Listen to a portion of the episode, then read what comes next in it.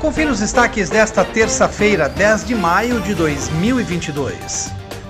O vereador Pedro Kawai protocolou ontem um pedido para que a Secretaria Municipal de Obras providencie o recapeamento asfáltico do bairro Santa Rita, onde várias ruas estão em estado de conservação muito ruim, com vários buracos e outras imperfeições nas vias.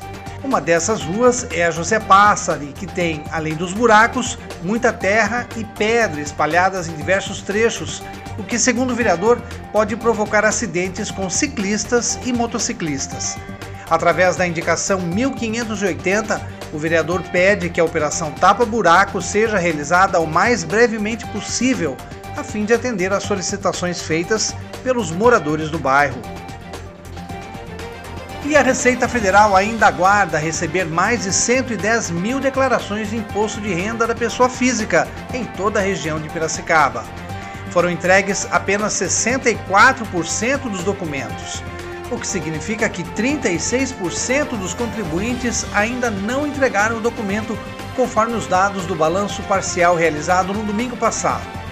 Prazo final para envio dos documentos com a prestação de contas vai até às 23 horas e 59 minutos do dia 31 de maio.